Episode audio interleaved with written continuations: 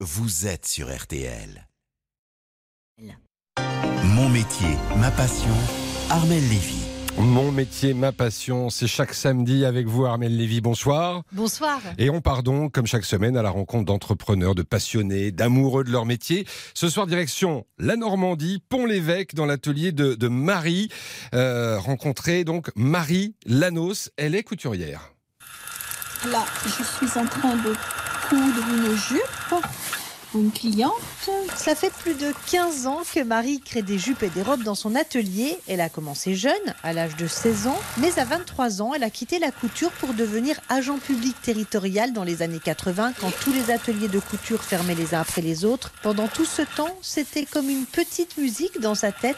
Elle a toujours eu l'idée de revenir à l'artisanat pour créer. Qu'est-ce qui m'attire dans la création? Eh ben, c'est le résultat. Lorsque vous avez une cliente qui repart avec un vêtement et qu'elle se sent belle, vous le voyez, quelle que soit sa morphologie, hein, c'est pas une question de morphologie, euh, qu'elle se sent bien dans son vêtement, qu'elle se sent à l'aise, qu'elle se sent belle, mais voilà, c'est au-delà du chèque qu'elle va vous faire. Je suis désolée, mais c'est la plus belle récompense. C'est merveilleux de, de- de voir qu'une femme se, se, se sent belle. Sa spécialité, c'est le vêtement sur mesure femme. Et pour répondre à la demande, elle a embauché depuis plus de 10 ans une salariée pour s'occuper de tout ce qui est retouche. ça se complète très bien. hein. La, la- la retouche, c'est pas seulement faire des ourlets ou poser des fermetures. La retouche, c'est transformer un vêtement. Et c'est dans l'air du temps aujourd'hui. Hein. Au- Aujourd'hui, les gens ne veulent plus acheter, jeter. Les gens transforment leurs vêtements, voire euh, en héritage reçoivent. On a eu une cliente il y a quelques temps qui a reçu en héritage la garde-robe de sa grand-mère avec des vêtements sublimes de haut couturier. Et on a dû lui remettre à sa taille, de, je dirais lui remettre aussi au goût du jour. C'était un travail fabuleux à faire. Un travail fabuleux, euh, dit-elle, Armel, mais, mais j'imagine quand même qu'avec la crise sanitaire, son activité a été affectée.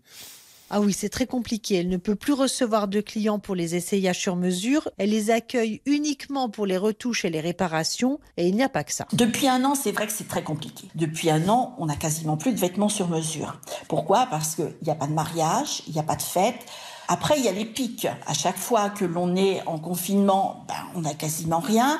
Dès qu'on est déconfiné, les pics remontent. Peut-être que dans l'avenir, plutôt que de faire du sur-mesure, euh, je vais peut-être euh, faire de la création dans la dernière partie de ma vie professionnelle. Pourquoi pas en lin Je suis en Normandie.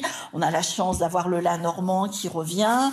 Euh, voilà, j'ai déjà fait quelques prototypes personnellement euh, pour me dire que il faut toujours avoir, euh, comme on dit, un coup d'avance. D'ailleurs, avec la mode du fait soi-même et des tutoriels sur Internet, son métier a le vent en poupe. Mais attention quand même. Les, les jeunes sont aujourd'hui vraiment, je dirais, redevenus en amour avec la couture. Quand j'ai dit que je voulais travailler dans la couture, c'était plutôt ringard à mon époque. Il faut pas se leurrer, c'était ça. Mais c'était vraiment une de mes envies. Aujourd'hui, non, ce n'est plus le cas. Les jeunes qui apprennent la couture, c'est vraiment qu'ils ont décidé. Maintenant, il y a des personnes qui pensent, parce qu'elles ont fait deux, trois masques, elles savent faire des petites pochettes, des choses, c'est elles, qu'elles peuvent en faire leur profession.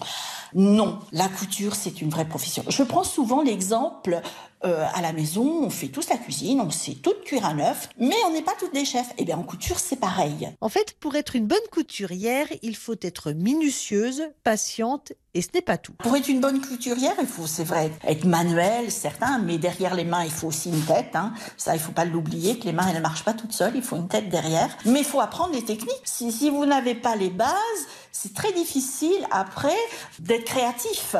Hein, alors on sait que pour être créatif, il faut contourner les bases, ça c'est certain, mais il faut quand même apprendre les bases. Et aujourd'hui, les couturières sont aussi adeptes de la formation continue dispensée par l'AFMA. Parce que la mode change, donc les matières changent, les techniques changent. En cette période troublée, Marie s'investit aussi beaucoup à l'UNACAC, l'Union nationale des métiers de la couture, pour promouvoir son métier et soutenir les artisans couturiers en difficulté. Merci Armel et bien sûr on salue tous les couturiers et couturières de France. Armel, à la semaine prochaine.